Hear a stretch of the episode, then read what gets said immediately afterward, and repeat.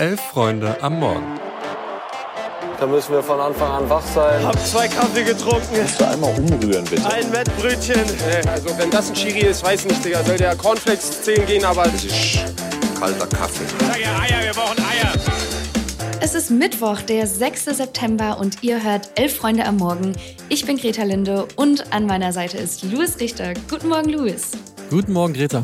Heute geht es um ein erstes Fazit zu den Bundesliga-Clubs nach Ligastart, zum Interview von Henderson nach seinem umstrittenen Wechsel nach Saudi-Arabien und um die Entlassung von Roche Wilder. Es ist Länderspielpause, aber bevor wir uns hier in den nächsten Tagen dem DFB und der Nationalmannschaft widmen, gucken wir doch noch mal auf die Bundesliga. Drei Spieltage sind gespielt, es wird Zeit für ein erstes Zwischenzeugnis. Wir haben uns dafür drei Vereine rausgepickt, bei denen es bisher ganz unterschiedlich läuft. Einerseits den Spitzenreiter Bayern 04 Leverkusen, dann den VfB Stuttgart, die bisher entweder ganz hoch verloren oder gewonnen haben, und dann noch den BVB, bei dem es nur drei Spieltage bis zum ersten ja, Stimmungsdämpfer gebraucht hat. Ähm, die Zwischenzeugnisse, die stellen wir aber nicht alleine aus, sondern wir haben uns für jeden Club die Einschätzung eines Experten besorgt. Lass uns doch mal an der Spitze anfangen, Luis. Da steht Bayer Leverkusen. Was sind deine Gedanken? Was machst du aus denen bislang? Ja, ich habe es hier und auch im Themenfrühstück äh, schon mehrfach gesagt. Also mich haben die komplett gepackt, sowohl die Mannschaft als auch ihr Trainer, also Xabi Alonso. Bei dem erkenne ich als Außenstehender wirklich eine beeindruckende, konsequente Weiterentwicklung, wenn man dessen erste Monate mit dem vergleicht, wie er jetzt coacht und wie Leverkusen jetzt spielt. Dazu äh, klappt es mit den Neuzugängen, die geholt worden sind. Ja, bislang einwandfrei, da ist im Endeffekt jeder eingeschlagen, aber wir wollen genaueres wissen und zwar von Bastian Hane. Der ist freier Mitarbeiter beim WDR und vor allem glühender Anhänger von Bayern 04 Leverkusen und das hat er zu sagen über den Saisonstart von seinem Lieblingsclub. Vier Pflichtspiele, vier Siege. Das klingt nicht nur hervorragend, das war es auch. Es ist ja nicht das erste Mal, dass Experten den Verein als Titelkandidaten einschätzen, aber dieses Mal scheint es auch wirklich zu stimmen. Das liegt zum einen an Geschäftsführer Simon Rolfes, der die Mannschaft in diesem Sommer mit viel Talent und vor allem auch Erfahrung verstärkt hat. Und zum anderen an Trainer Xabi Alonso, der die Spieler begeistert, mit seinem Charisma die Spieler nach Leverkusen lockt und eine klare Spielidee hat. Von den Neuzugängen kann man bereits Granit Xhaka, Alejandro Grimaldo, Jonas Hofmann und Victor Boniface hervorheben, die alle auf Anhieb klare Stammspieler und Leistungsträger sind. Boniface ist mit seiner explosiven Art bereits Publikumsliebling und wird schon mit Sprechchören gefeiert. Gegangen ist mit Musa Diaby dagegen nur ein einziger Stammspieler, der dazu mit seiner eingebrachten Ablöse nahezu alle Neuzugänge finanziert hat. Ein erstes Ausrufezeichen hat die Mannschaft mit dem Sieg am ersten Spieltag gegen Leipzig bereits gesetzt. Das nächste könnte dann nach der Länderspielpause gegen die Bayern folgen. Aber selbst wenn sie da verlieren sollten, ist es äh, trotzdem noch kein Weltuntergang und es sieht alles nach einer sehr, sehr guten Saison aus. Ja, wirklich beeindruckend, was da gerade passiert in Leverkusen. Aber lass uns mal von Platz 1 einen kleinen Satz runter machen und zwar auf Platz 3. Da steht nach drei Spielen der VfB Stuttgart. Greta, wie gefällt dir der VfB denn bislang? Das ist eine sehr gute Frage, über die ich ehrlich gesagt auch sehr lange nachgedacht habe. Also ich finde, das erste Spiel gegen Bochum hat eigentlich mehr über den VfL als über den VfB ausgesagt. Und gerade mhm. nach der hohen Niederlage von Stuttgart gegen Leipzig dachte ich dann, okay, der VfB pendelt sich irgendwo im unteren Tabellendrittel ein, mal gucken. Und jetzt, wo die aber letztes Wochenende wieder so hoch gewonnen haben, weiß ich ehrlich gesagt gar nicht, was davon zu halten ist und auch wie nachhaltig das Ganze ist. Aber als neutrale Zuschauerin kann ich auf jeden Fall sagen, dass es mir bisher immer Spaß gemacht hat, die Stuttgart-Spiele zu gucken und ähm, dass ja im Moment auch eine absolute Torgarantie ist, da einzuschalten. Aber wie gesagt, ich bin neutrale Zuschauerin, deswegen haben wir mal jemanden gefragt, der sich besser mit dem VfB auskennt, und zwar Noah Platschko. Noah ist Redakteur bei T-Online und bekennender Stuttgart-Fan und das sagt er über den Saisonstart seines Clubs.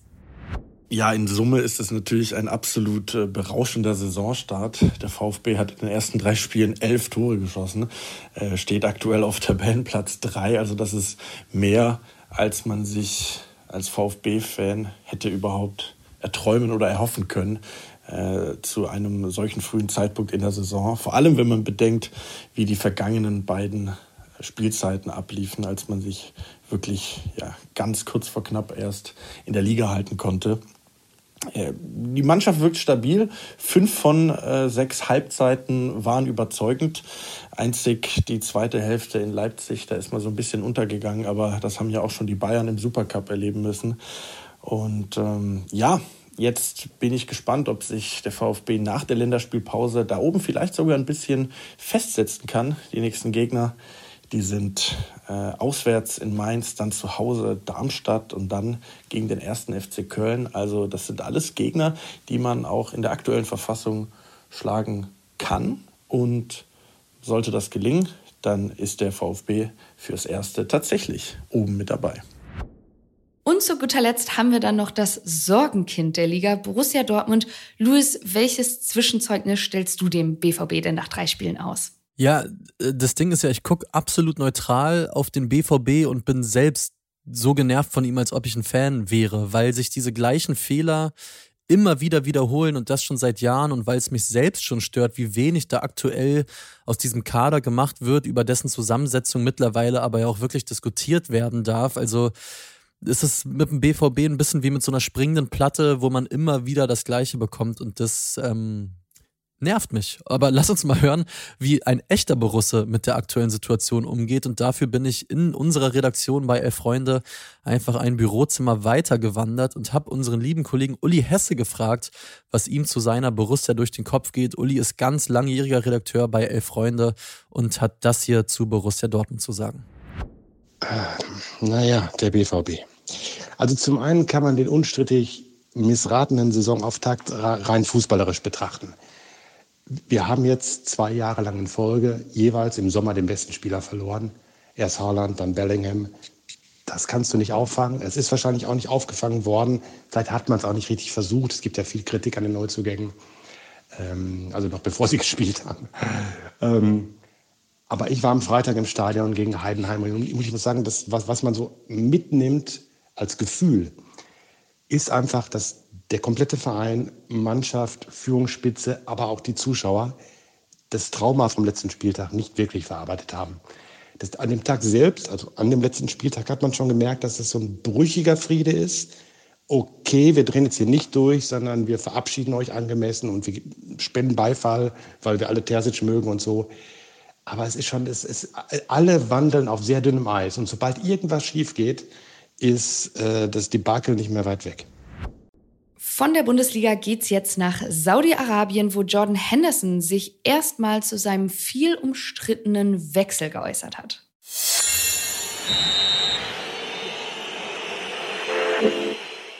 So ist es, denn in einem Interview bei The Athletic wurde Jordan Henderson ausführlich über seinen Wechsel zu Al-Attifaq in Saudi-Arabien und der damit einhergehenden Kritik befragt. Henderson ist ja im Sommer überraschend vom FC Liverpool nach Saudi-Arabien gewechselt und das sorgte auch deshalb für so viel Empörung, weil der Mittelfeldspieler jahrelang als Fürsprecher und Unterstützer der LGBTQI-Plus-Community aufgefallen war. In Saudi-Arabien, das ist ja leider bekannt, kann Homosexualität dagegen mit der Todesstrafe belegt werden. In dem Interview beteuert Henderson, dass er seine Werte wegen des Wechsels nicht aufgegeben habe und dass er vielmehr dafür sorgen möchte, dass sich die Rechte und Bedingungen für beispielsweise schwule, Lesben oder transsexuelle Personen in Saudi-Arabien verbessern. Dazu beteuerte er, dass das Geld, das er da verdient, kein bisschen eine Motivation für diesen Wechsel gewesen sein soll. Vielmehr sei ihm daran gelegen, sagt Henderson, dass der Fußball als Sport auf der ganzen Welt wachse, so auch in Saudi-Arabien. Dabei möchte er selbst mithelfen. Greta, du hast ja das Interview auch gelesen. Was bleibt dir davon am meisten hängen und vor allen Dingen kaufst du ihm das ab, was er da erzählt? Bei mir stehen nach dem Interview erstmal ganz viele Fragezeichen. Ich muss aber auch sagen, ja, ich kaufe ihm das ab. Mhm. Ich glaube durchaus, dass er das wirklich nur gut meint und dass auch sein Engagement in der Vergangenheit immer ernst gemeint war. Mhm. Aber, großes Aber, es zeigt sich das Bild eines sehr, sehr naiven Fußballers. Es ist total naiv von ihm zu glauben, dass ein bloßer Wechsel nach Saudi-Arabien da irgendwas verändern oder die politische Situation verbessern kann. Ich glaube, man kann das ganz gut am Beispiel Katar festmachen. Diese Parallelen zieht Henderson nämlich auch selber im Interview. Und zwar, er sagt, dass es ja eigentlich gut war, die WM nach Katar zu geben, weil dadurch die Weltöffentlichkeit hingeschaut hat und weil Reformen beschlossen wurden, damit Katar überhaupt die WM ausrichten durfte mhm. und sich dadurch ja im Land was verbessert hat. Und dann erzählt er, dass Amnesty International der englischen Nationalmannschaft vor der, vor der WM wohl so einen Vortrag oder Workshop gegeben hat und er danach dachte, oh Gott, das ist ja alles furchtbar. Aber als er dann in Katar war, sich ihm ein anderes Bild geboten hat und das alles ja gar nicht so schlimm war. Und natürlich, und ich glaube, das hat er nicht so ganz verstanden, ist das Bild, was er beispielsweise von Katar hat, als Profifußballer, der dann eine WM spielt, ein ganz anderes als das, was beispielsweise ein Gastarbeiter hat. Und natürlich ist es prinzipiell gut, da hinzuschauen und selber hinzugehen und nicht nur mit dem Finger aus Europa drauf zu zeigen. Aber, und da äh, kommt dann die Brücke zu Saudi-Arabien, ist es total naiv zu glauben, dass ja doch alles gar nicht so schlimm ist mhm. und dass jetzt, wo man da ist, ja auch alles besser wird. Und ich finde es auch total bemerkenswert, dass er einerseits reflektiert wird und sich den Fragen stellt und immer wieder betont, dass er den Frust der englischen Fans, den Frust der queeren Community verstehen kann und gleichzeitig dann aber immer wieder zurückrudert und sagt, er sei ja kein Politiker und so richtig verändern kann er nichts, dann aber wieder sagt, dass sein Wechsel dahin ja schon voll das gute Zeichen sei. Dann sagt er, er will sich durchaus engagieren und irgendwie ein Zeichen setzen, wenn sich's anbietet, aber auch nur, wenn es niemanden verletzt und auch nicht die Religion oder Kultur ähm, nicht respektiert. Und auch da wieder ist es so naiv und was er völlig außer Acht lässt, ist, dass es keine bewusste Entscheidung ist, queer zu sein und dass es vor allem keine Kultur ist, homophob zu sein. Also komplett widersprüchlich. Wie sieht's bei dir aus, Louis? Was sind deine Gedanken? Ja, ich finde es spannend, wie Henderson es, wenn man ehrlich ist, schafft, im Endeffekt fast gar nichts zu sagen. Und das nicht nur in Bezug auf das Thema Menschenrechte. Also er beteuert im Endeffekt ja durchgehend, dass sich seine Werte nicht verändert haben und er sieht auch an, dass der Wechsel kritikwürdig ist. Aber darüber hinaus ist es vor allem auf Strecke, wenn man das gesamte Gespräch liest, schon echt erstaunlich beliebig. Also klar, diese Story, dass er unbedingt mit Steven Gerrard zusammenarbeiten ähm, wollte, der ist der Trainer da bei Al-Atifak. Und ich glaube ihm auch, also das ist eine schöne Geschichte, aber ich glaube ihm auch, dass es ihm speziell darum ging, mit diesem Wechsel an mehr Spielzeit zu kommen. Die soll ihm ja in Liverpool, ja, die wäre ihm verwehrt ge gewesen jetzt in dieser Saison. Aber zum Beispiel auf die Frage der Reporter hin, ob es nicht auch andere Angebote gegeben hätte, zum Beispiel von Mittelklasse Premier League Clubs wie Brentford oder Brighton, da sagt er, ja, ich wünschte, ich könnte jetzt sagen, die ganze Fußballwelt hätte mich umworben, aber so war es halt nicht. Und das kann halt alles und nichts heißen. Entweder nein, es gab wirklich nur dieses eine einzige Angebot und deswegen habe ich das genommen, was ich mir aber ehrlich gesagt kaum vorstellen kann. Oder, naja, es standen halt statt 50 Clubs leider nur 15 vor meiner Tür und dann habe ich mich halt für den einen entschieden. Also man weiß bei allem im Endeffekt nicht so wirklich, was meint er jetzt genau, was will er eigentlich sagen. Aber lass uns mal weiterspringen, weil wir müssen mal wieder nach Spanien.